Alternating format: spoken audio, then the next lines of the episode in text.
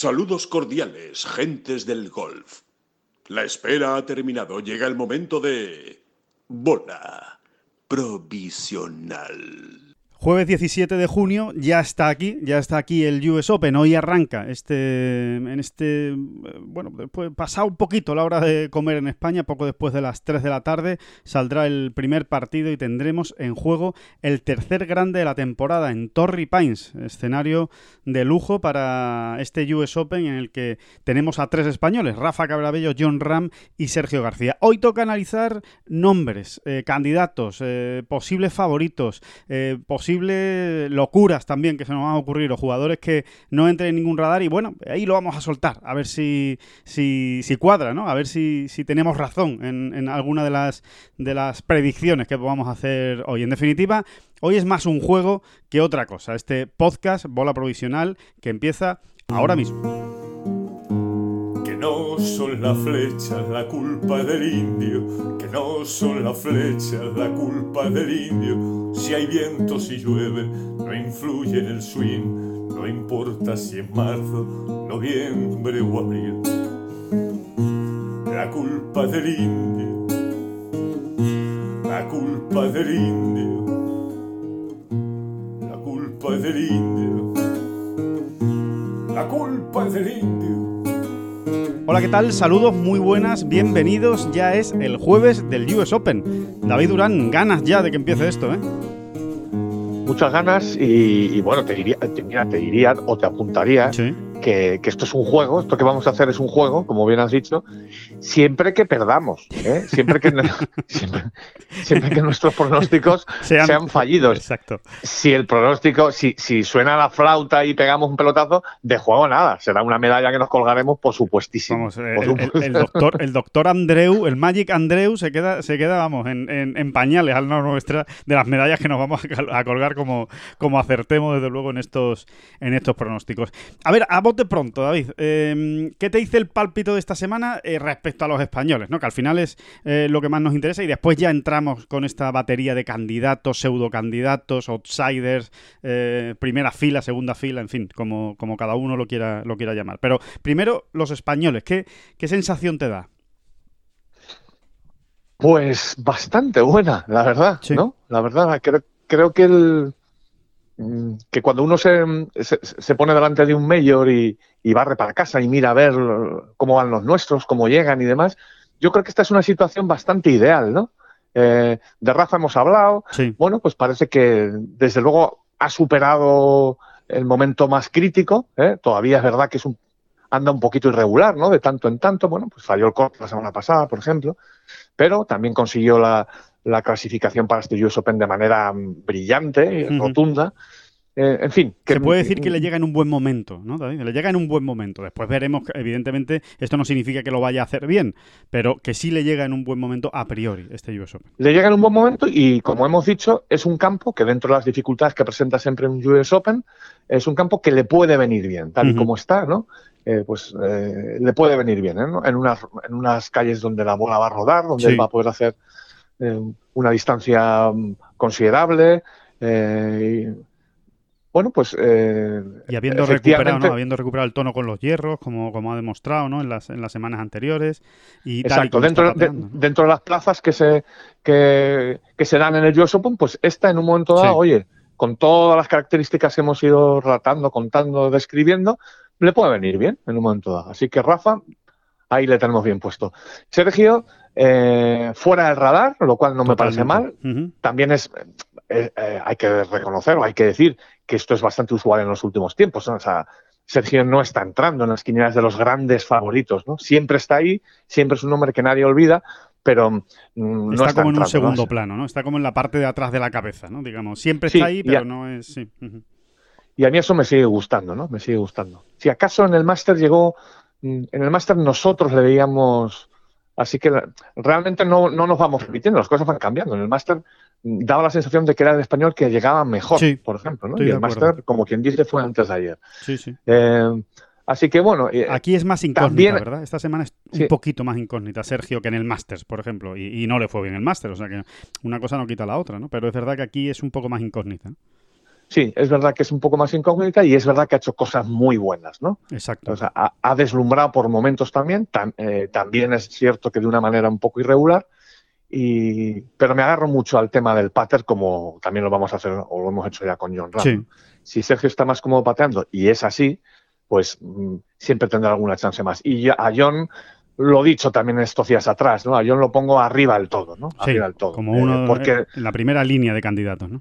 Por lo último que hemos visto de él, sencillamente. Es que, Claro. eh, aquí el, el- el- el análisis es muy sencillo, ¿no? El último que hemos visto de él ha sido brutal, sencillamente brutal, ¿no? Un- En un campo muy complicado, eh, en cierta manera un campo un poco perfil US Open en el sentido de que tiene filtros, ¿no? De que Claro. eh, sí, sí, que es muy que exigente. ¿no? Exacto, en un campo donde es muy exigente, pues le pega una parisa a todo el mundo en 54 hoyos. Eso es lo último que hemos visto de él. Sí, es así. sí, sí. Entonces, Así es. Si Bueno, a eso le unimos las ganas ¿no? que, que tiene John, que siempre esas vienen de fábrica, ¿no? Pero, pero encima yo creo que si cabe un poquito más por todo lo que le pasó en el Memorial y que se juega en Torrey Pines, que es un campo donde él ha ganado, donde se encuentra cómodo, donde ha hecho muy buenos resultados, pues es que es inevitable. O sea, es que, es que no considerarlo favorito pues sería un poco absurdo, de hecho, ¿no? Sí, sí, sí. Simplemente por poner un pero, eh, hay que esperar que él sepa manejar toda esa, esa presión, eh, digamos, añadida, ¿no?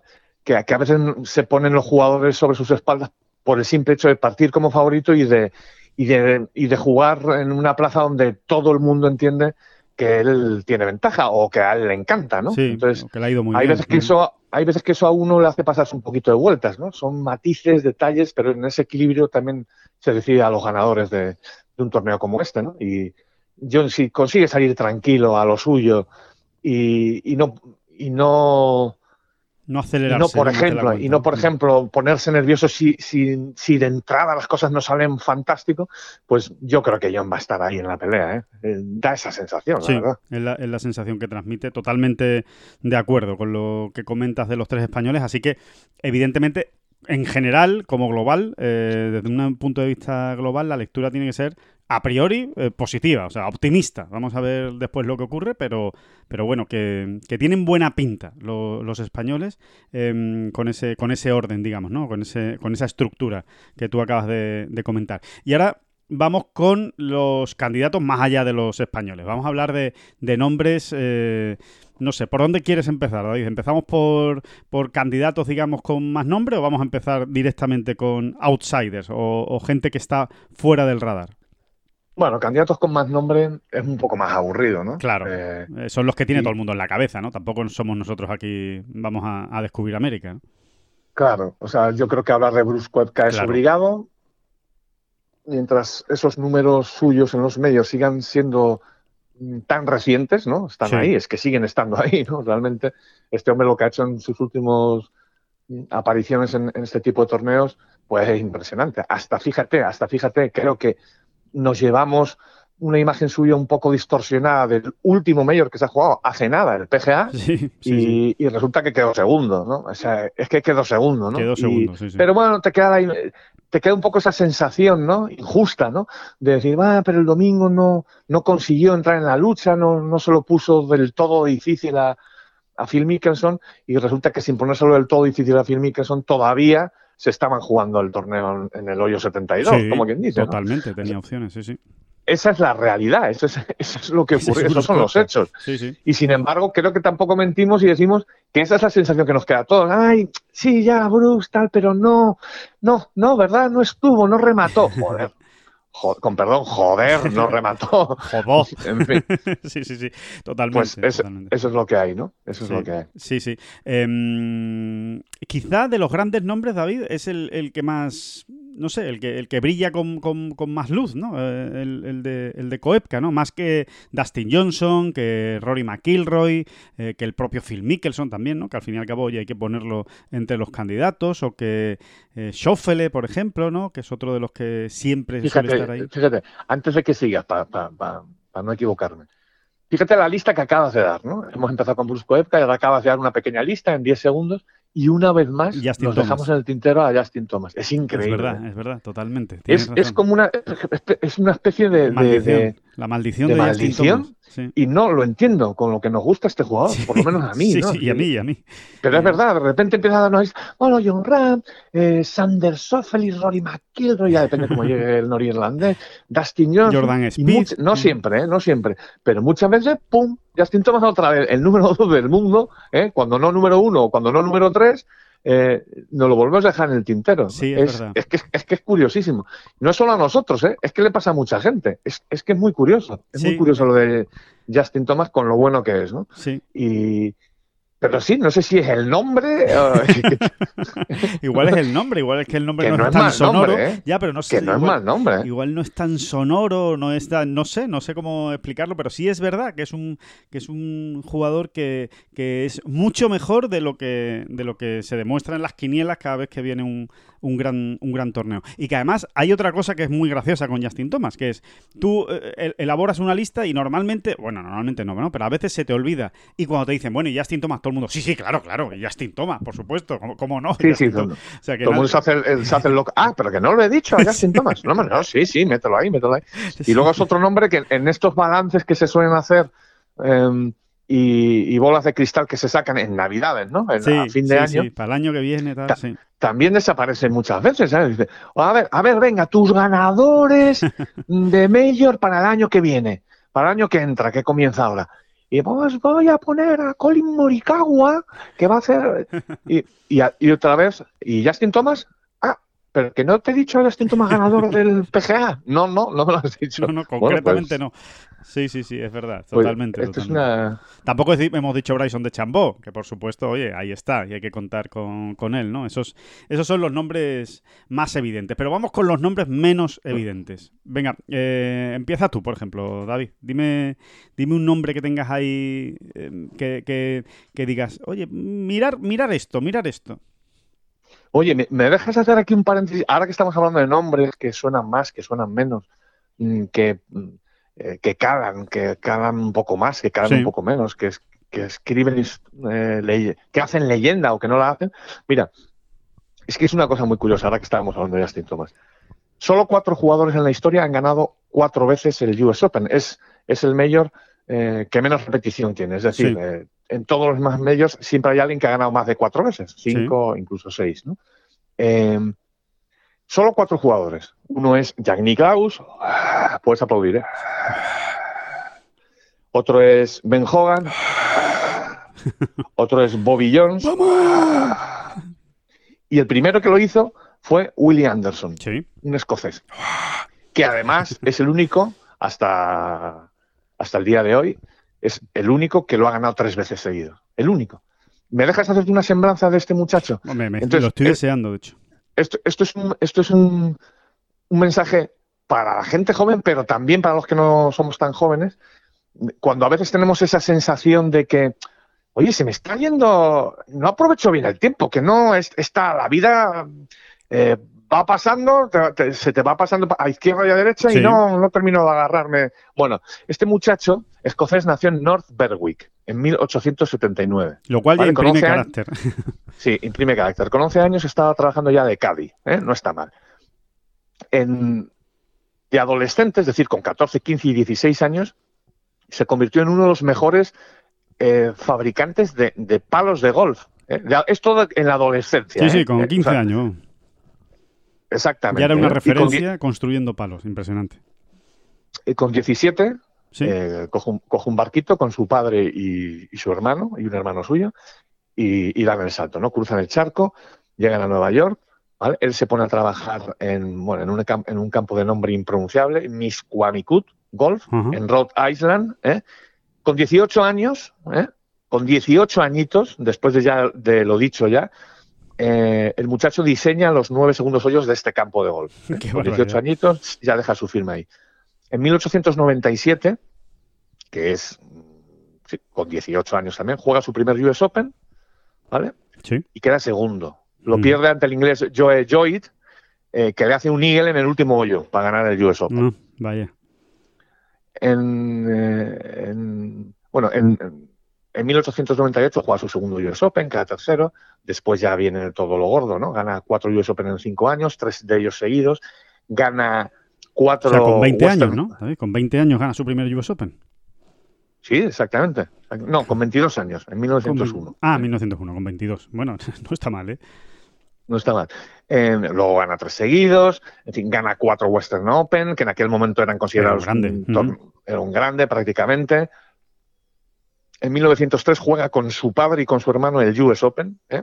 un US Open que él ganó en 1903, eh, y es un hecho que no se va a volver a dar. ¿Cuándo vas a jugar con un hermano y con tu padre? Sí. ¿Cuándo, se va a volver a, ¿Cuándo va a volver a ocurrir eso? no? Sí, sí. realmente complicado. Eh, en 1905 viaja a San Andrews para jugar el, el- el Open el- y falla el corte. Es la única vez que jugó el Open. Y en Curioso, ¿eh? 1910, en 1910 juega el US Open, sigue jugando exhibiciones y se muere. Qué muere. ¿eh? En octubre. Con 31 años se muere y fíjate la de cosas que había hecho, ¿no?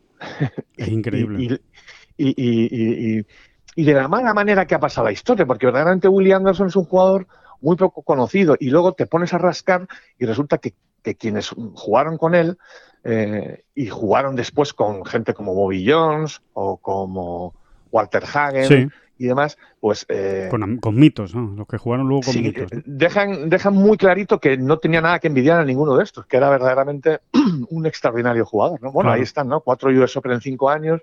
Bueno, es un eh, Willie Anderson es un prodigio. eh, Y punto, vamos. Bueno, que no- y, y todas las cosas que le Por pasaron. eso- ¿no? por eso todas las cosas que le la pasaron. cantidad de cosas que hizo y que, y que con 15 años ya estuviera construyendo palos, fabricando palos y que fuera además una, una referencia y que con 18 diseñara nueve hoyos. O sea, era un prodigio ese chaval, ¿no?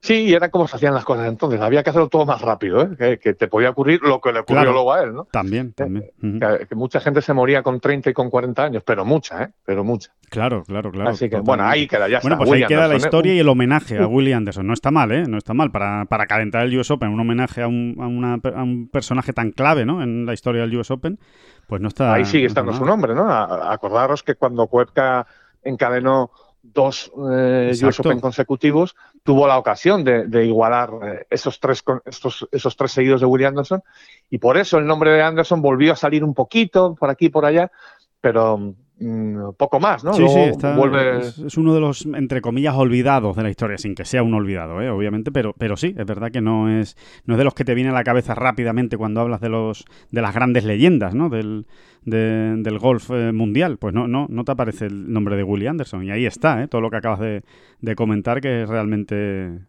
enorme, vamos, lo, lo de este, lo de este hombre. ¿no? Y, insisto, todas las cosas que hizo, ¿no? Las Sí. cosas que se pueden hacer en 31 años, ¿eh? Y hay, hay, hay otros que vamos a cumplir mañana 55 y todavía y- no hacemos lado con un canuto. y, y- y todavía no hacemos lado con un canuto ni nos hemos enterado de nada. Así que, bueno, mira, me voy a poner a construir palos de golf yo, a partir Claro. del año que viene. Bueno, pues de Willie Anderson, ¿a qué posible ganador nos va, con qué posible nombre de ganador nos vas a sorprender, David? ¿Perdona? ¿Perdona? ¿Con qué posible nombre de ganador nos vas a sorprender? No, a ver, eh, creo que lo hemos citado así muy, muy, muy, muy de pasada, pero mira, me voy a quedar con Brandon Grace. Bien, No sé por qué. No sé Buen por qué. outsider, Vamos, buen sí outsider. sé por qué, sí sé por qué. Creo que es un jugador que, que está recuperando mm, toda su competitividad, eh, que es mucha, ¿no? Es, es un, es un competidor fiero, ¿no? Cuando está en, en buen momento. Creo que lleva demasiado tiempo un poquito ahí en un limbo y, y está volviendo, está volviendo con mucha fuerza. Y creo que este campo también le puede ir muy bien, ¿no? Hacer correr la bola allí. eh, y luego es un jugador eh, muy, como diría, muy recio, muy recio, ¿no? O sea, que siempre he pensado que a él le venía bien el US Open, ¿no? Que Ajá. es, un, que, es, que es un campo, que él es un jugador al que es difícil tumbar, ¿no? sí, sí, sí, Entonces, totalmente. cuanto- Y muy, muy, muy buen competidor cuando está arriba. Exactamente. Y luego, mira, te voy a dar dos nombres más. Estuvo cerca de ganar un US Open, David. Eh, Sí, lo muy recordamos, en cerca, Chambers Bay. Chambers Bay. Sí, Sí, sí, sí, sí, en sí. Chambers Bay. Anduvo ahí muy, muy cerca. Eh, y luego te voy a dar dos nombres más, pero ya esto es más de guay, ya por ir a la contra, ¿no? O por buscar. Sí, pero la cuadratura del círculo, ¿no? O el, o el- triple salto mortal, vamos a, decirlo así. Yéndonos al otro lado. O sea, Brandon Grace viene, es un, es un candidato que, que tiene sentido, más sentido por lo que viene haciendo, sí, por lo sí, que nos sí. ha venido. Y si gana un grande, no- a nadie se llevaría las manos a la cabeza. Nadie diría, ¡ju! Eh, Brandon Grace ha ganado un grande! No, pues mira, oye, podía pasar, sí. Bueno, estos dos nombres que te voy a dar eh, tampoco tampoco es que sean malos jugadores, ¿eh? pero no están en su buen momento, ¿no? Vale. Eh, Me voy más al otro lado. Gente que pueda dar la sorpresa esta semana saliendo, viniendo de la nada, ¿no? Sí.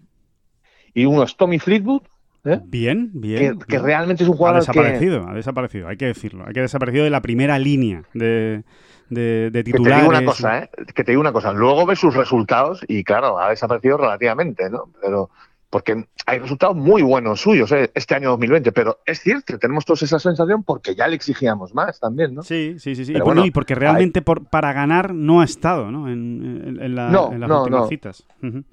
No, no, no, no, no ha estado, eh, pero tiene buenos resultados, ¿eh? Tiene un top 10 en el, en el Arnold Palmer, quedó quinto en el Mundial Match Play, en fin. Sí, sí, sí, sí, sí. Va haciendo cositas. Sí, sí, sí. No es que, no es que esté fallando cortes uno detrás de otro. Pero es verdad, pero es verdad que ahora mismo es outsider total y, y ahí lo meto, ¿no? Y otro que te voy a dar es Francesco Molinari. Mira, Mm, está bien. que también viene de la nada, también viene de la nada, pero mira, fíjate, el, el hecho de haber recuperado a, a Pello Sí. en la bolsa, más allá de lo que Pello le pueda aportar, que va a ser mucho, y bueno, ya se conocen y, y ahí no va a haber ni tiempo de adaptación ni milongas, eh, fíjate, me, me centro más en la- el, el simple hecho de que él haya tomado esa decisión, me da muy buena espina. O sea, creo que es... mm, Querer volver a lo que hacía de bien, alguna ¿no? manera, consciente o inconsciente, Francesco empieza a sentirse como en sus mejores momentos, ¿sabes? Y quiere volver a, a ponerlo todo como estaba entonces. Sí, sí, sí. sí. Esa es la sensación que tengo, ¿no? Eh, y no sé, me da muy buena espina. No, no sé si para ganar, pero creo que Francesco lo va a hacer muy bien esta semana. Bueno. Esa, esa es, esa es la sensación que tengo. Pues son, son tres nombres interesantes, ¿eh? Brandon Grace, Tommy Fleetwood y Francesco Molinari. Me parece, me parece muy bien. Dos de ellos serían primerizos. Francesco Molinari ganaría su segundo eh, grande. Sería tremendo, eh, por cierto, que, que de donde viene Francesco consiga, consiga cuadrar esa, esa gran semana. Bueno, respecto a mis candidatos, David, yo eh, no voy a ser muy original, eh, la verdad, ¿eh? No, no, no, creo que no voy a ser muy, muy original, pero hay uno que tú precisamente comentaste, eh, soltaste su nombre, no sé si en el podcast de ayer o el de, o el de antes de ayer, y, me quedé con él, me, me gustó mucho, que es el de Abraham Anzer. Creo que, que, el, que el mexicano efectivamente eh, lo puede hacer bien en este, en este campo. Eh, no sé, eh, me cuadra, ¿no? Muy recto, muy ordenado, muy, muy buenos hierros, patea muy bien, es un pateador de los mejores pateadores del, del circuito americano. Así que, bueno, ahí dejo, ahí dejo el nombre de, de Abraham Anser y por supuesto otro con el que yo creo que hay que contar siempre en estas semanas es Víctor Hofland, ¿no? Siempre lo hace bien, es un... Ah, creí, que, creí- creí que me ibas a decir Justin Thomas. Coño, es verdad, si yo quería decir Justin Thomas, ¿por qué no lo he dicho? no? Sí, sí. Eh, Víctor Hofland, ¿no? Que, que bueno, que, que obviamente es uno de los mejores jugadores también de- de- del mundo de Tía Green, ¿no? Y, evidentemente, pues esto, esto va a ser básico esta, esta semana. Así que Víctor Hofland, ahí, ahí dejo ese nombre. Y después, como fricada, ¿vale? Por, por apuntar una, una fricada absoluta, voy a decir Dylan Fritelli. ¿Vale? Eh, es una. Sí, es un. Reconozco que es muy, muy, muy fricada, pero lo digo, lo digo, bueno, lo, justifico absurdamente, porque ya ven, está cogido con alfileres el asunto, pero ya lo digo. eh, ganó el campeonato del mundo junior en Torrey Pines. Es uno de los ganadores de ese campeonato del mundo junior que se juega todos los años en, en Torrey Pines. Es una cita muy prestigiosa, ¿eh? es una cita que ha ganado Tiger Woods un montón de veces, que ha ganado Emiliano Grillo, eh, que ha ganado Pat Pérez, Corey Pavin, eh, bueno, mm, Jason Day lo ha ganado, y- y también Dylan Fritelli. Dylan Fritelli es uno de los que ha ganado en Torrey Pines, así que bueno, me quedo con ese nombre que además es un jugador pues que, que tampoco se arruga cuando está en citas importantes y, juega bien, es un juego ordenado de Tia Green, pero bueno, evidentemente ahí está mi, mi zumbada. Mi zumbada es eh, Dylan Fritelli. Y hablando de candidatos... eh, Oye, puestos a, puestos a, a decir zumbadas, como dices tú, sí. vamos a decir a Garrick Ego, ¿no? Esa le decimos Cierto, entre los dos. Cierto. Ah, Venga, Garry Kigo, me parece bien. Sí, sí, yo siempre me apunto Hombre, a ya, Garry ya que está escribiendo la historia que está escribiendo este Sí. muchacho en los últimos meses, pues ya, ¿por qué no? no? ¿Cómo ¿Por qué sería no eso, no? ¿Cómo sería ¿Cómo eso, no? sería, cómo Joder. sería este tema, no? Madre, Madre mía, mía, ¿cómo, le diera por ganar el domingo? ¿Cómo sería el, el tema? Garrick Ego. Y, y todo el mundo diciendo Garrick Higo, por cierto. O sea, que no. Que, que- que lo hemos hablado con él. A ver, si, a ver si la gente le entra ya en, la- en el meollo, que lo hablamos con él en Meloneras. Oiga, eh, ¿cómo se dice Garrick Higo? Se dirá Higo. Y dice, no, no, no. Se dice Ego. Ego. Es británico y se dice Ego. Bueno, pues nada. Pues Hay que, hay, que decir, hay que decir que ahí hay algo extraño, porque eh, esa conversación la tuvimos delante de Claire, que es una eh, eh, eh, bueno, jefa de prensa Sí. en, en aquel torneo del circuito europeo, que es inglesa, es inglesa. Sí, y cuando- escocesa, cuando- concretamente, pero bueno, británica, sí, sí. Perdón, sí. perdón, Sí, exacto, sí, británica, escocesa. Y, y, y, y cuando Ego nos dijo, además es que Ego nos lo dijo, es de esas veces que le estás preguntando algo a alguien y te das cuenta inmediatamente que se lo han preguntado mil veces. Exacto. O que lo una escuchado mil veces, decir- o que lo has escuchado mil veces mal. Dice. Exacto, porque nos puso una cara como decir, lo voy a dejar clarito. nos interrumpió, o sea, no, no, no llegamos a acabar la pregunta. No, no, no, no. Dice, dice, es británico, o sea, mi apellido es británico y se dice Ego. Y Sí, de sí. hecho, entonces Claire, por eso te digo que hay algo extraño ahí, porque Claire se quedó mirando como diciendo, tomo nota, tomo nota Sí, de se quedó sorprendida. Yo soy británica, yo soy británica y, y lo y lo Go, ¿eh? Sí, sí, sí, sí. Una cosa curiosa, no sé, Sí. pero bueno, eh, si, si al final es como es como el que se llama José y dice que me llame José, que me llame José, Bueno, al- pues, pues habrá que llamarle José, ¿no? Claro, Eh, o- totalmente, totalmente. Sí, sí, sí, sí. Sí. Em, sí, sí, es así, ¿no? Y al final, pues, te digo una cosa. Tú te llamas Alejandro Rodríguez, por ejemplo. Imagínate que te da por llamarte Rodríguez. No, no, por favor, llamarme, llamarme Rodríguez. Es que ¿eh? soy un Me tío lo- muy lo- esdrújulo. Sí, sí, sí. Exactamente, me los drujuleáis, por favor, si nos importa, si nos importa, al final soy el dueño de mi nombre. ¿Qué más os da? Bueno, pues, pues, pues yo te llamaría Rodríguez, eh, con, con- con todo mi, con todo mi pesar, ¿eh? Con todo el dolor del mundo. Sí, sí, sí. con todo de mi corazón, te llamaría Rodríguez. Pues, pues eso, que Pues es Ego. Es Ego, efectivamente. Bueno, Garrick Ego es otro nombre, oye, otro nombre que está ahí sobre la mesa y que, obvi- oye, obviamente hay que, hay que destacarlo, ¿eh? Porque no es, no es, eh, es uno de los eh, de los hombres de moda, ¿no? Vamos a decirlo, es uno de los hombres de moda. Viene de ganar en el, en el PGA Tour. Y También, también, te, también te digo una cosa, Alejandro, es muchísimo más fácil decir Ego, así que... sale más natural, sale más natural. Entonces, que, a lo mejor se va a tener que aguantar Garrick, el pobre Garrick Ego al final, porque estas cosas que también caen por su propio peso, ¿eh? por mucho que uno se empe- Es como Bezuidenhout, por mucho que Bezuidenhout, Bezuidennat, es que no, es que nadie te va a llamar así, yo lo siento, Claro, lo siento bueno, mucho. eh, eh, sin ir más lejos, es como lo de Rodríguez. O sea, es que es muy difícil decir Rodríguez. Claro. Así que te vas a... ¿Por qué me complicas la vida? ¿sabes? Exacto, exacto. Pues eh, bueno, vamos a vamos a ver. Eh, ahí, ahí, han- ahí hemos echado ya a rodar, hemos tirado ahí eh, encima de la mesa unos nombres que yo creo que son interesantes y que, y que bueno, vamos a ver, vamos a ver dónde acaban. Ya lo hablaremos el lunes, ¿eh? con todo, con toda nuestra humildad eh, y nuestra paciencia. hablaremos y diremos a ver dónde han quedado estos nombres que hemos, que hemos soltado. Por cierto, Oye, David, ya, pues, tengo que no, hacer no- una. sí. no lo voy a añadir, no lo voy a añadir en esta lista, pero mucha curiosidad también por ver qué hace Wilco Nienaber. Sí. Nienaber. Sí, nos ha salido, nos ha salido el día, el, el día, el día del Señor de los Anillos. Sí, sí, sí. Nienaber. Eh, Sí, sí, porque Nienaber tiene una pinta de, de jinete de, de Rohan eh, que tira para atrás, ¿no? Pero, pero buen, gran, gran arquero, de hecho. Porque tú eres de los que dice Rohan o Rohan, eh, cuando ya te metes en mundo Rohan. Señor de los Anillos. Rohan, Rohan. vale, Sí, yo sí, también, sí, yo también. Sí, porque suena como más, Pues- como más potente, ¿no? Eh, suena como Sí, más. Da más miedo, da más miedo. Rohan, ¿sabes? No sé. Pero, No, pues es mucha curiosidad por ver qué, qué hace, ¿no? Y cómo juega al campo, ¿no? Bueno. el Sambo ya lo ha avisado, él va a ir a a saco. eh, piñazo, piñazo y tente tieso. Y, ver, pues vamos a ver. ¿no? Igual, Cómo- y Nienaber va a ir igual, porque es que no sabe jugar de otra manera. O sea, Nienaber Ah, además es que le da igual. A Nienaber es que le da igual. Y, y falla mucha calle, ¿eh? ese es el problema de Nienaber, sí, de hecho. Pero como le dé por tener una semana eh, recta y como patea, que yo sé que tú eres un, un gran defensor de su manera de patear, eh, pues cuidado, cuidado con, con que además viene de hacer una, una gran semana ¿eh? en el Palmetto Championship. O sea que sí, es verdad. que, Vamos a ver. que está jugando bien. Eh, y no, que quería hacer una aclaración, David, porque mm, al César lo que es de César, y en este caso a la USGA, lo que es de la USGA, y que nuevamente, pues evidentemente va seis pasos por delante mía, y me ha dado una lección absoluta los hombres de la, de la USGA en los Tea Times con el tema de John Ram. Tú recuerdas que yo ayer pues, me indigné mucho, mucateto, aquí, vaya John Ram, vaya el partido que le han puesto con Patty Rick, con Leisman. Bueno, en fin, eh, pues pues... eh, pues- tampoco, tampoco te indignaste pues, tanto, ¿eh? Bueno, un poquito, un poquito. Me puse ahí un poco farruquete, farruquete, ¿no?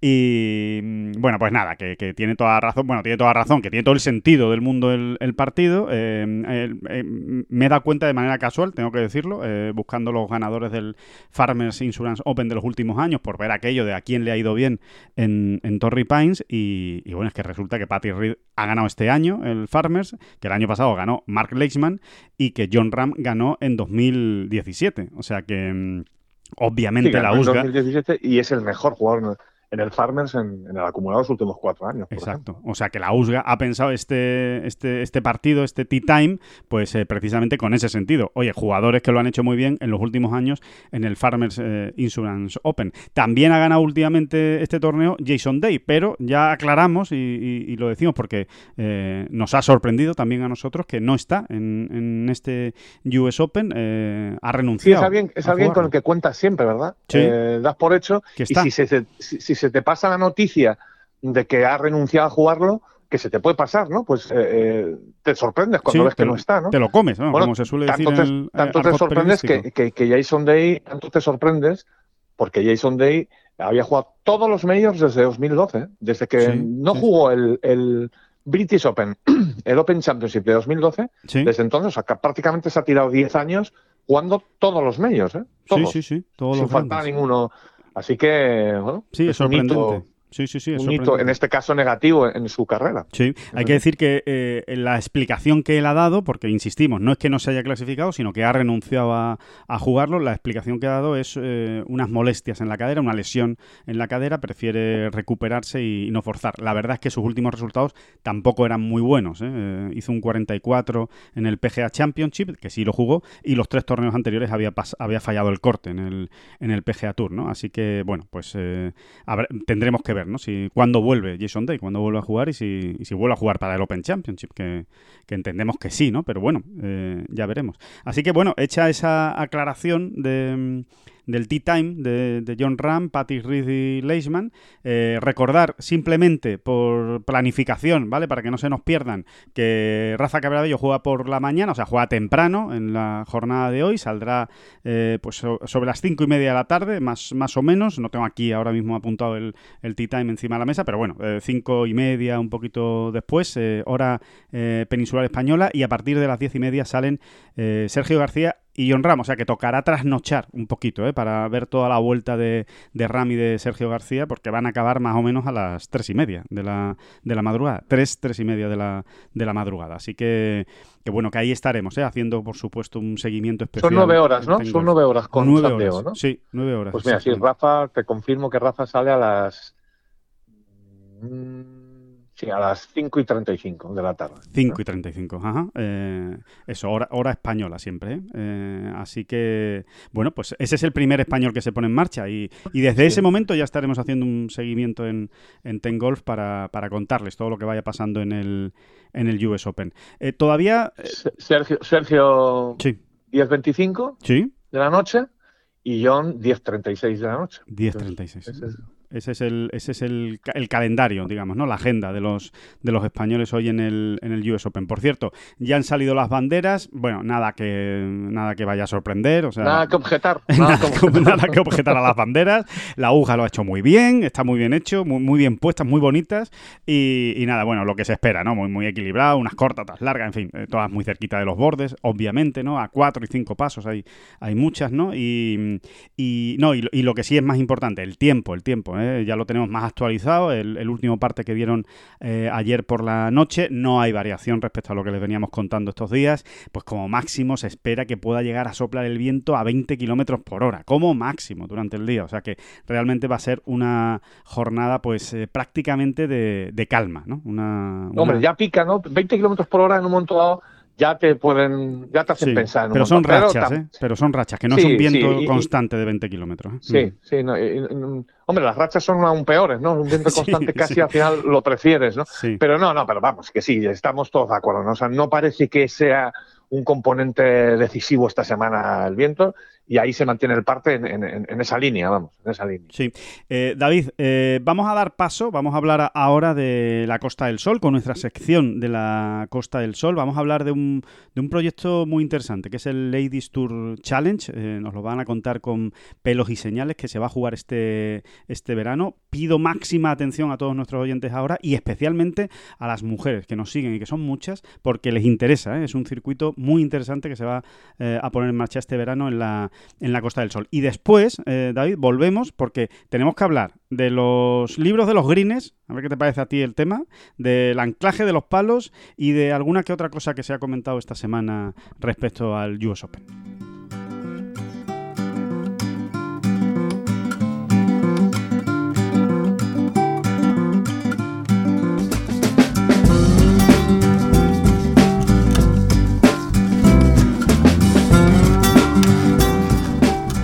Sánchez, director general de La Cañada. ¿Qué tal? ¿Cómo estás? Pues muy bien, Alejandro, ¿qué tal? ¿Cómo estáis? Pues todo muy bien, todo, todo fenomenal. Aquí en semana de US Open, deseando ya que, empiece el, torneo y, bueno, pues dispuestos a, vivirlo, pero también con muchas ganas de que empiecen otros proyectos muy interesantes que, bueno, que hemos podido saber, conocer en los últimos días y, bueno, uno concretamente queríamos saber más de uno muy concreto que tiene que ver eh, la cañada en ello, que tiene que ver la Costa del Sol y que me parece realmente bonito, que es ese Lady Tour Challenge, ese circuito amateur eh, que ha creado el turismo de la, eh, de la, Costa del Sol junto con cinco clubes eh, para, bueno, pues evidentemente para potenciar fundamentalmente el golf femenino. Pero lo que quiero es que, que me lo cuentes tú, Ignacio, cómo, cómo es este proyecto, cómo ha surgido, cuál es el objetivo de este Ladies Tour Challenge.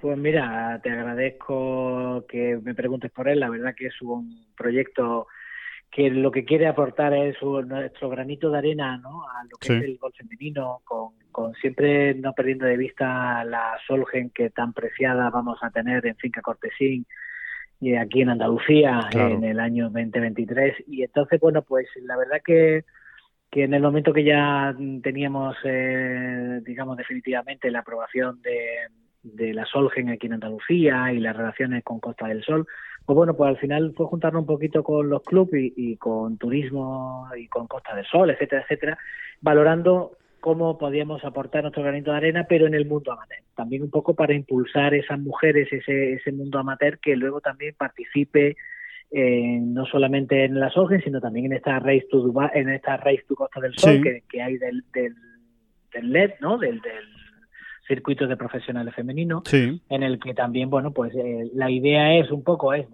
jugar en, más o menos mensualmente en uno de los campos y luego finalizar eh, casi casi con la llegada del Open de España femenino. Sí, esa final, ¿no? Esa final de la Race to Costa del Sol. Efectivamente. ¿Por qué? Pues porque además uno de los premios diferentes y que, hombre, que no son fáciles de conseguir, pero que son bonito y que la gente no tiene mucho acceso a ello, es que la ganadora de este circuito va a poder jugar el Pro Am de esa ah, final del Rey. Mm, eso es un pelotazo. Por lo tanto, exacto. Y además, bueno, por supuesto el tema de premios. Eh, digo un poco por ser la buscar la nota diferenciadora, ¿no? Es decir, oye, pues mira, pues la verdad que es buscar un campo que estamos muy pendientes ahora mismo de poder eh, informar del campo de la final, que todavía eh, no digamos no tenemos luz verde para, para decirlo, pero vamos que lo tendremos en, breve. Es un campo de la Costa del Sol también de, solera y de categoría como no podía ser de otra manera. Y lo único que estamos esperando es poder informar pues eh, esa final que será más previa a esa Rey de Costa del Sol. Es decir que será todo muy muy todo muy próximo para que realmente encajar una cosa con la otra. Y la verdad que bueno pues queremos que las mujeres tengan su espacio, eh, crear un torneo divertido, porque es un torneo por pareja, pareja mejor bola, es decir, donde, bueno, pues los equipos, pues siempre igual que la Solgen, pues temas de equipo, pues bueno, pues el equipo entre dos personas que participen, que se diviertan, que puedan participar en estos cinco campos, que no te he comentado, pero arrancamos en Málaga y ¿cuáles, ¿cuáles son los cinco campos? Sí. Exacto, nosotros arrancamos en Guadalhorce en un par de semanas, eh, posteriormente tenemos la, el campo de Santa Clara a final del mes de julio, a final de agosto tenemos Chaparral, eh, el siguiente tenemos Paraíso, en, en, el mes de septiembre y ya en el último caso, octubre, seríamos nosotros la cañada. Y de ahí saldrían, pues de cada campo habría las dos primeras parejas, son las que se clasifican para la final y luego de todas las que hayan participado en los demás eh, campos y hayan jugado más de eh, de los cinco campos debes de jugar tienes que puntuar en cuatro para crear al final la digamos el ranking y las cinco mejores parejas del ranking también están invitadas a la gran final en el mes de noviembre. O sea que al, final serán 10, eh, entiendo, 10 parejas. Serán 15. 15, ¿no? no, son dos en cada campo. Ah, dos en cada campo. Cinco del ranking. Exacto, sí, Primera y segunda y luego las cinco de, mejor ah, clasificadas del ranking. Bueno, me parece un planazo, además en, campos eh, muy buenos, en, grandes escenarios de la, de la Costa del Sol, también en Soto Grande con la Cañada. La verdad es que, eh, bueno, me parece una, iniciativa eh, muy chula, el que fundamentalmente, Ignacio, lo que trata es de convertir ese, ese, esa final ¿no? de, del Ladies European Tour, ¿no? esa final de la Race to Costa del Sol, en una gran fiesta global del golf femenino tanto profesional como amateur. Absolutamente. Nosotros, por eso te decía que era nuestro granito de arena, porque bueno, el nivel profesional tú lo sabes y además de Portenbin hace un gran trabajo en lo que todo, por supuesto, en lo que ha conseguido de, de la Solheim pero en el trabajo que hacen también en el torneo de profesionales y todo esto, pues digamos un poco es pues, nuestro granito, nuestra forma de aportar y, que al final pues todo sea, como bien dice, una gran fiesta del gol femenino y que nosotros desde los campos, y que ahora mismo hemos arrancado estos cinco, a lo mejor para el año que viene, pues podemos contar en vez de con cinco, pues podemos contar con ocho, con diez campos, ¿no? La verdad que esto un poco era la manera de arrancar, de decir, oye, no vamos a perder un minuto más, vamos a arrancar este año, eh, vamos a aprovechar eh, el, verano, que siempre hay movimiento de, mucha gente en, la zona y vamos a, tratar de, eso, de aportar nuestra nuestro granito de arena para, para que siempre, bueno, pues que el gol femenino vaya tomando pues esa fuerza y esa idea que tiene para acabar en esa gran final o en esa gran en ese gran torneo como la Solgen como el, pues, el, mejor evento de femenino del mundo, ¿no? Sin duda. Em, eh, Ignacio, y todavía queda mucho, ¿eh? todavía queda mucho, pero seguro que hay alguna oyente del podcast de bola provisional de, de Ten Golf que estará ya con la oreja puesta diciendo, bueno, a ver si puedo coger alguna pista. ¿Qué, qué, qué, campos se van a encontrar en la cañada? ¿Qué, qué, cómo, ¿Cómo está ahora mismo la cañada? Aunque todavía queda bastante, la verdad, para esa prueba, pero bueno, ¿qué, cuál es el escenario? ¿Qué, qué tipo de campo? ¿Qué, ¿Qué es lo que tú le recomiendas que traigan mejor preparado para ese, para ese torneo? Bueno, yo te diría que, fíjate, que no, que no se preocupen tanto con, con qué preparar, sino con que disfruten del campo. Yo creo que la, cañada es una, una joya escondida en Sotogrande, eh, con tanta, con tanto campo y tan buen campo que tenemos a nuestro alrededor, pero sin, sin desmerecer el nuestro, pues es un campo eh, que tiene dos diseñadores en un recorrido y otro en otro, muy diferente, muy entretenido, muy divertido, en el que la dama seguro que va a disfrutar porque, bueno, pues tiene diquirines rápidos, eh, tiene calle amplia, no va a tener problema, no es excesivamente largo.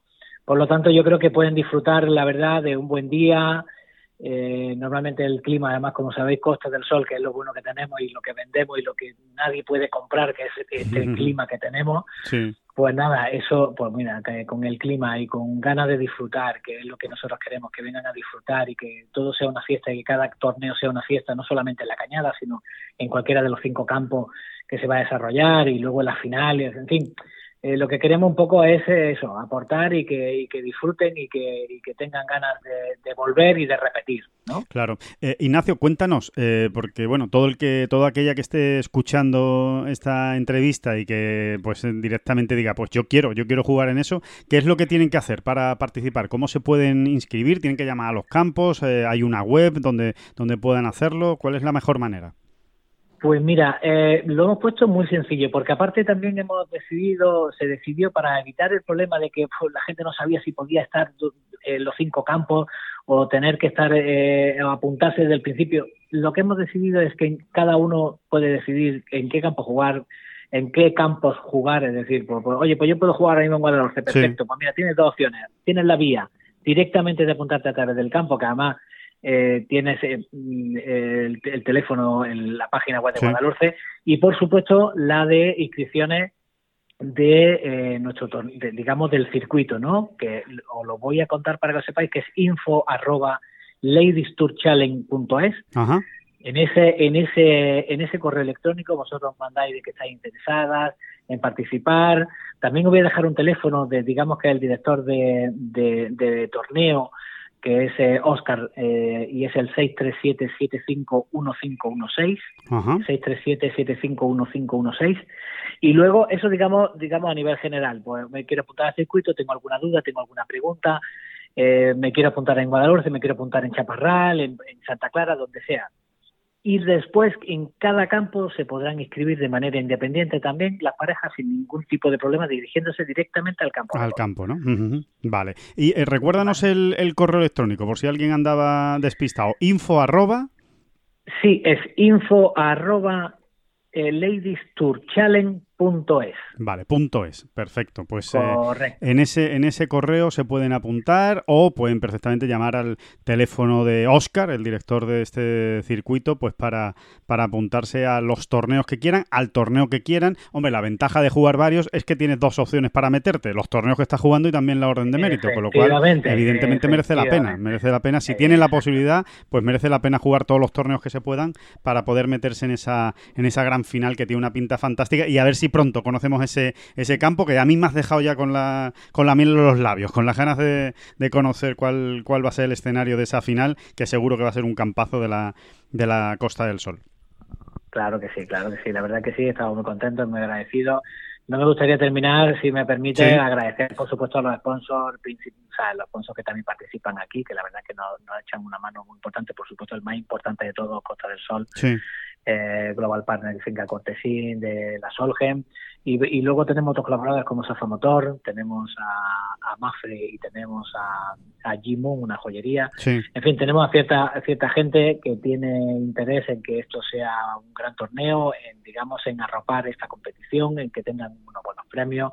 Las participantes, muchas sorpresas cuando eh, vayan participando de premios de bola más cercana, etcétera, etcétera. En fin, eh, hay grandes cosas que me gustaría que eso lo, lo descubriesen en el campo antes de, que, de, contarle todo por aquí, que, yo creo que siempre tiene que se encuentran con una sorpresita en el campo, que siempre es bueno. Eso es, que vayan con los ojos muy bien abiertos porque seguro que va a haber que va a haber muchas sorpresas y, nada, encantados. El golf femenino está de moda, encantados de, dar a conocer y de saber que se están eh, promoviendo iniciativas como este eh, Ladies eh, Tour Challenge, que realmente pues suena muy bien, tiene muy buena pinta.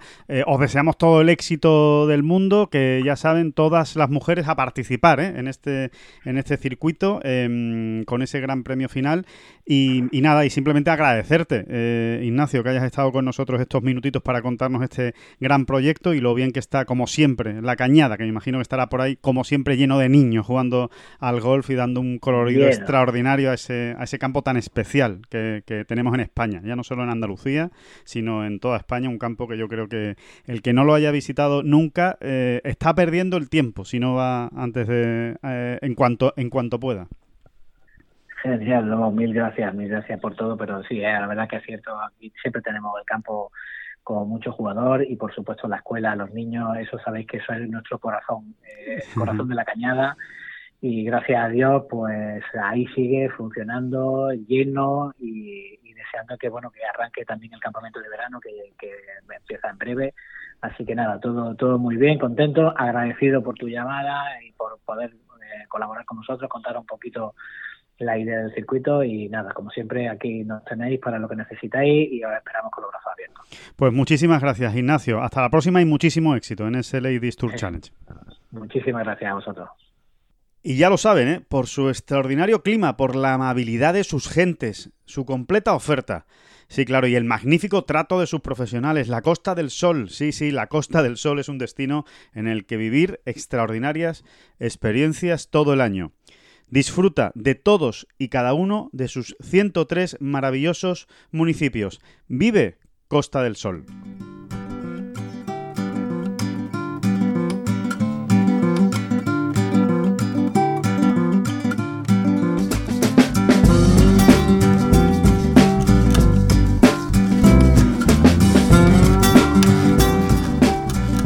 Asunto libro de Grines Parece que se los cargan, señores, desaparecen. O esa es la idea, o eso es lo que quieren los jugadores. El Consejo de Jugadores del PGA Tour le ha pedido al PGA Tour, al circuito, a la junta directiva, que es la que lo tiene que aprobar, que a partir de la próxima temporada no se puedan utilizar los libros de Greenes eh, para leer los pads. Ya lo saben. Eh, ha creado mucha polémica. Se dice que, bueno, pues que el, juego lento, ¿no? Que favorece el juego, el juego lento, em, que resta habilidad decía ayer Rory McIlroy. Bueno, pues ahí está esa propuesta oficial de retirar, eliminar los libros de los greens a partir de la próxima temporada. A bote pronto, David, yo considero que eso es una muy buena noticia para el golf, sinceramente. Yo creo que sí, ¿no? En algún momento hay que poner el límite, ¿no? Eh, y, yo creo que coincidíamos todos en que era un, más que nada un, es un pestiño, es un rollo ya, ¿no? Era un poco rollo, ¿no? Ver eh, al final van a ir con, con, un, con un dossier, ¿no? Los jugadores. Claro, con un eh, GPS directamente, que les diga para dónde cae la bola, ¿no? Sí, ¿no? y es curioso, ¿no? Que en el PGA, que en la semana del PGA, una de las noticias, una de las curiosidades era precisamente el, que se permitió el, uso del láser. Mm. Y en esta semana de grande, la noticia es eh, que no se va a permitir, ¿no? Que en el PGA Tour van a, va, a, ser el, libro de Grines eh, y está muy bien, yo creo que está muy bien. Eh, yo creo que era mucho rollo. Y fíjate, la, razón que más me gusta es la, aparte de todas las que más o menos uno puede entender, de que se pierde tiempo, etcétera, etcétera, que son las más prácticas, es verdad. la que más me gusta es la de Rory, ¿no? Que al final reconoce que se estaba perdiendo habilidad, claro. Que es, bueno, esa habilidad de leer los greens y llegar, esa soltura, esa manera de mirar, pues se estaba perdiendo un poco. Y es verdad que la estampa no era bonita, ¿verdad? Era un, era pestiño. Era muy feo. me parece que estaban estudiando un examen, ¿no? Antes de, tirar un pad, eh, el, jugador por un lado, el, el caddy por el otro, eh, leyendo el libro, pues esto cae por aquí, pues cae por allá. Bueno, pues mírelo usted, ¿no? Como toda la vida de Dios, como se ha hecho, eh, está ahí. Es que el campo está ahí, ¿sabes? No te está engañando. Lo tienes ahí, pues míralo y, en función de cómo lo interpretes, pues habrá gente que lo interprete mejor. Te, digo una cosa, yo creo que, que mm, que no solo eh, premia a los jugadores que leen bien los greens, sino también a los caddies. Le dan más valor a los caddies que saben leer bien los greens y que tienen ese, instinto ¿no? Eh, bien desarrollado. John Ram era otro que era un gran defensor de quitar los libros de los greens, precisamente por eso, porque decía, oye, le estás quitando mérito a una habilidad que tienen unos pocos respecto a otros que no la tienen. Entonces, eh, vamos a premiar ¿no? esa, esa habilidad o ese talento, digamos, ¿no? para, para leer los greens. Así que. Sí, y que en algún momento hay que poner el listón, porque también es una habilidad el entender o interpretar la distancia que tiene esa green, por ejemplo. Y, eso en algún momento, pues, eh, se fue. Se, fue acabando con ello con, el, con los libros de yardas. Sí, para que estamos hablando ya de muchísimos años, ¿no? Pero, pero es así, ¿no? Eso también era una habilidad, ¿no? y Hombre, puedo entender, puedo entender, que los libros de yardas, eh, David, pues, pues sí que facilitaron las vueltas de prácticas, por decirlo de alguna manera, ¿no? Porque si no, claro, imagínate, eh, pues el que le guste llevarlo todo perfectamente anotado, el tiempo que se puede tirar en una vuelta de prácticas para contar, pues este banker está tanto, este está tanto, ¿sabes? Con pasos, con tal. Sí, sí, sí no, hombre, pero la vuelta también la daba al Cádiz en un momento dado. Claro, sí, sí, sí, también. Sí, no, pero es verdad, tampoco los Cádiz, sí, vamos, que, en algún momento hay que poner, hay que situar algún listón y a mí personalmente me parece bien que sea aquí, ¿no? Eh, también los libros de yardas los tenemos absolutamente asimilados, ¿no? Forman parte, ¿no? De, todo el circo, ¿no? Es así, ¿no? Eh, las cosas se van asimilando como se habría asimilado también el libro de los grines. Pero antes de que de que de que no pueda haber marcha atrás, ¿no? De que ya la gente no sepa hacerlo sin libro de grines. Exacto, exacto. Antes de que cunda la costumbre, pues estaba a mí, ¿qué te voy a decir? Me eh, encanta. Siempre hemos dicho, David, aquí en este podcast que nos gustaría ver algún torneo eh, sin libro de yardas también, ¿eh? A ver, a ver qué estaría pasa. Chulo, estaría muy bien. Estaría muy, bien. Uno al año, uno al año. Tampoco le vamos a pedir mucho a, a, los muchachos, pero uno al año, ¿por qué no? Estaría, estaría curioso, ¿no? ver cómo, cómo funciona ese instinto ¿no? de, los, de los jugadores y también le daría más eh, valor a los jugadores que mejor preparan los campos ¿no? y que más trabajan en las, en las vueltas de prácticas, con lo cual, oye, pues no estaría, no estaría mal. ¿Y el anclaje, qué te parece? Porque esa, mm, eh, esa caja de los truenos, o sea, esa caja de Pandora, la destapó Rory McIlroy ayer. Eh, le preguntaron precisamente por por lo de los libros de los greens, confirmó que él está a favor de que se quiten y que, y que efectivamente eh, así lo han propuesto. Y después dijo, bueno, ¿y, quitarías algo más? Bueno, pues no sé, ¿a qué te refiere? Porque dice, por ejemplo, el anclaje de los palos. Dice, bueno, pues ya que me sacas el tema, pues sí, eh, la verdad es que yo el anclaje de los palos lo, lo eliminaría eh, el anclaje del palo, en este caso del pater, ¿no? Eh, y en este caso es el anclaje al brazo, ¿no? El arm lock, que se dice en, inglés, ¿no? Eh, pues lo que hace Bryson de Chambó, vamos, básicamente, ¿no? porque todos tenemos la imagen de Bryson de Chambó, no es el único que lo hace, pero, pero obviamente es el más famoso o el que está más minutos en televisión con, ese, con esa forma de patear, ¿no? Bueno, pues Rory McIlroy ha dicho que, que, lo están valorando y que lo están estudiando y que, y que hay muchos jugadores que están en contra del anclaje del, del, palo porque, bueno, pues consideran que no le da total libertad a la acción de manos, eh, en definitiva, ¿no? Que no que no, que no es como está concebido el, el pater, eh, el uso del pater, por decirlo de alguna manera. ¿Qué te parece a ti, David?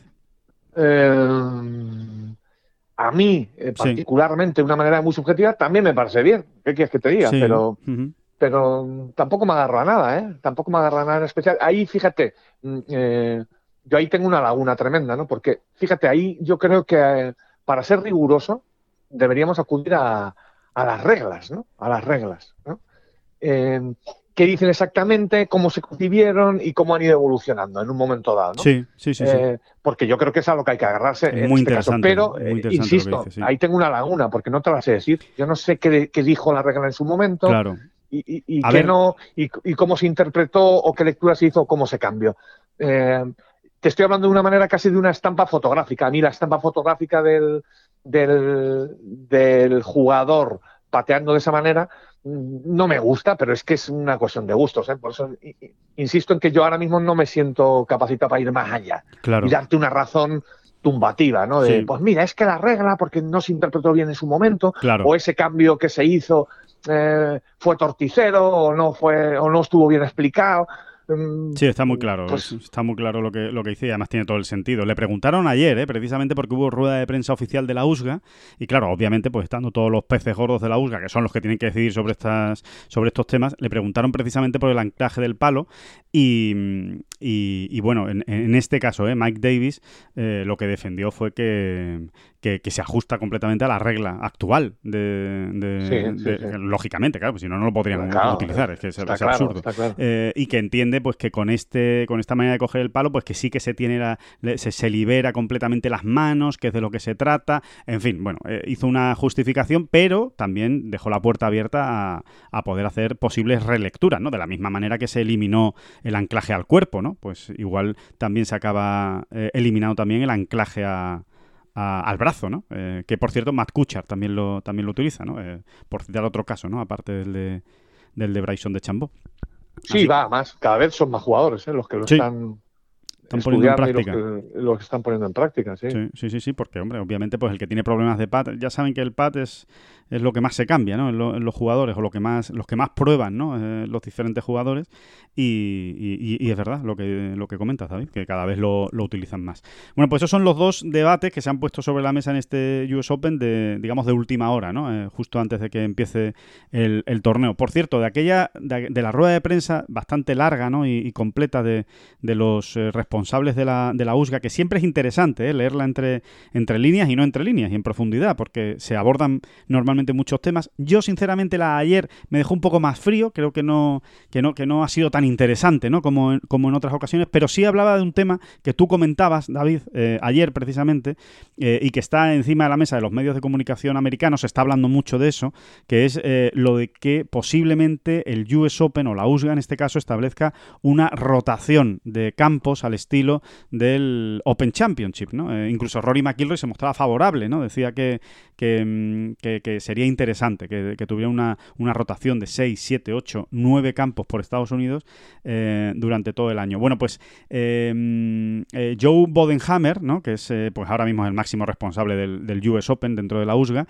ha dicho que efectivamente, que se está estudiando, que lo están valorando, que es posible que se establezca, pero que no va a ser ni este año, ni el que ni, ni, ni mañana. Eh, ha dicho que, que, todavía quedan muchos matices que, estudiar, pero que sí, que va en esa línea, en la de crear una rotación de Concretamente, él las llamó las catedrales del golf eh, en Estados Unidos. Considera que Torrey Pines, por ejemplo, es una de esas catedrales, aunque no sea un campo con mucha historia en el US Open. De hecho, es la segunda vez nada más que lo, que lo acoge. Pero él citó expresamente que para él Torrey Pines sí es una de las eh, catedrales ¿no? del golf eh, norteamericano. Bueno, pues esa es un poco la, idea y, es interesante, ¿no? Desde luego, ¿no? El, ese, ese, giro, digamos, de la, de la USGA, ¿no? Bueno, si tú examinas eh, los, los, lo diré, lo diré, las, las sedes del US Open en años venideros, que ya está asignado hasta 2029, aunque la de 2028 no está todavía puesta, pero eh, te das cuenta que van por ahí los tiros. Sobre todo eh, lo que dijimos, eh, que va a pivotar todo en torno a, igual que en la rotación del British, pivota todo en torno al, Old Course de San Andrews, aquí va a pivotar todo en torno a Pinehurst, donde se va a jugar cada cinco años. Y si uno ve también el historial, este futuro, pero también el pasado, pues te das cuenta que efectivamente de esas catedrales ya hay algunas muy claritas, ¿no? Oakmont es un fijo, sí. lo va a ser, se recuperó eh, eh, se ha ido recuperando y lo va a ser. Y Pebble Beach, yo diría esas tres. ¿eh? Pinehurst, por supuesto, sería la cuarta y principal. Claro. Y a partir de ahí, eh, yo no me creo, personalmente, no me creo que Torrin Pine se vaya a entrar en una rotación exhaustiva, ¿no? Exhaustiva o muy, o muy recurrente, ¿no? supongo que Winfoot sí, supongo que Winfoot sí. y no te sé decir más ahora mismo, ¿no? De exactamente campos eh, más allá de estos cinco, ¿no? También creo que, digamos que si lo vemos década por década, siempre van a dejar uno o dos huecos para, bueno, pues para recuperar eh, sedes que hace tiempo que no se que no se utilizan, como va a ocurrir en 2022 con el The Country Club, por ejemplo, ¿no? Sí, sí, sí, Donde no se jugaba desde hace una burrada, desde 1988 no se jugaba allí, ¿no? Ajá. Eh, el Olympic puede ser, ¿no? El Olympic podría ser una, una dentro de la rotación, el Olympic Club. podría ser uno de los fijos, sí, podría ser uno de los fijos, San, Francisco, efectivamente, el Olympic y alguno que nos estamos olvidando, ¿eh? Pues mira, nos estamos olvidando seguramente de Baltus Roll, que a lo mejor también podría entrar ahí, no lo sé, claro. no lo sé. Sí, sí, sí, sí. Eh, alguno más en Nueva York, a lo mejor. Baltus Roll no sé, Baltus Roll no sé. Baltus Roll no lo sé porque no es un campo muy US Open, realmente, ¿no? Sí, sí, sí. Nos han, jugado tantos allí. Pero bueno, eh, que siempre va a quedar huecos para la novedad, ¿no? Para la novedad, para meter o bien una sede nueva o bien una recuperaron algún campo antiguo donde se pueda jugar, como ocurrió en su día con Merion también, hace, relativamente poco. Que gustó mucho además aquel US Open, sí. Y, pero bueno, esa, esa, esa, ese, ansia de descubrir eh, nuevos campos que, tan reciente, ¿no? Lo de Chambers Bay y Erin Hills, yo creo que ahí van a parar un poco. No les ha gustado. No, no es que no han salido bien esas dos. Es que esas dos precisamente no, salieron bien. Eh, no, efectivamente hubo hubo demasiadas polémicas, no, no, no, no, no terminaron de estar cómodos la USGA con, con ese sistema y eso se va a tranquilizar un poco, aunque ya digo, ¿eh? en 2023 se juega en el Los Ángeles Country Club por primera vez el US Open. Ah, ¿eh? pues mira, eh, sí, sí, o sea, se van, claro, se van a seguir descubriendo campos, eso sí, sí, sí, sí, está, está claro, pero, pero las siguientes no, ¿no? Las siguientes, ¿cuáles son las siguientes, David, después del Country Club y de Los Ángeles? El, año que viene el de Country Club, sí. en 2023 Los Ángeles, 2024 Pinehurst, 2025 Oakmont, 2026 Sinecock, en 2027 Pebble Beach. Esas tres, ah, está claro. vamos, mm. junto con Pinehurst, lo que comentabas. van a ser unos fijos. ¿eh? Sí, 2018 no está puesta, sí, 2028. 2028 no está puesta y 2029 es Pinehurst, otra vez. Ajá, Es que Pinehurst ya va a ir cada cinco años, o seis a lo sumo. Exacto, sí, como, eh, como, como, ocurre con el All Course, lo has dicho perfectamente, sí, sí. Yo creo que lo podríamos establecer así y no nos vamos a equivocar. O sea, si tú lo pones década por década, vas a tener en cada década dos torneos en Pinehurst ¿eh? Eh, y uno en sitios como Pebble Beach, Sinecock y Oakmont. Eh, y alguno más que se nos está, puede ser Olympic, claro. y puede ser Winfoot en un momento dado, podríamos decir, quizá no nos equivoquemos, y luego se dejan uno o dos huecos para recuperar un Merion, un The Country Club, eh, un guiño a la historia, un poco, ¿no? Recuperar campos legendarios, centenarios, y, o, bien una novedad, una novedad de campo mm, un campo nuevo. Claro, un campo nuevo que, efectivamente, que, por lo que sea, pues eh, tienen ganas de probar, ¿no? Y, de ver cómo, cómo, funciona. O sea que, bueno, pues es, eh, es interesante, ¿no? Eh, ver ese, ese giro de la USGA y a ver por dónde, por dónde van las, por dónde van las cosas. Por lo pronto, bueno, toca Torrey Pines esta, esta semana y seguro que nos, que nos vamos a, divertir. Que, mm, que nada. Congressional, es un campo que también habría que tener en cuenta, ¿no? Sí. Y, y, Page, ¿eh? Se nos ha olvidado Eso, Page. exacto. Yo, estaba pensando en algunos en Nueva York. Digo, creo que nos estamos dejando algunos en Nueva York. Sí, es verdad que Beth Page puede entrar perfectamente en la rotación de una vez a cada década. Una vez a la década podía, podía entrar, ¿no? Exactamente. Pues, eh, pues fenomenal. Pues eh, este es el repaso ya previo eh, al US Open. Esto, esto empieza, señores. ya esta misma tarde tenemos el juego en marcha y volveremos, por supuesto, mañana para analizar ya la primera jornada, que al final, oye, sinceramente, es lo que más nos gusta. hablar de lo que ha ocurrido en el campo, de la competición, de, de qué es lo que, bueno, de cómo van los españoles. Le deseamos toda la suerte del mundo, por supuesto, a Rafa, Sergio y a John Ram. Ojalá, ojalá el, el próximo lunes estemos aquí de vuelta contando pues una barbaridad, que sería pues que un español gane por primera vez en la historia el US Open Championship, ¿eh? recordémoslo, no hay todavía un español que haya ganado este, este grande. Así que mm, disfruten muchísimo del US Open, muchas gracias por acompañarnos por supuesto cada día y mañana volveremos para analizar esa primera jornada. David Durán, a disfrutar del US Open y muchísimas gracias.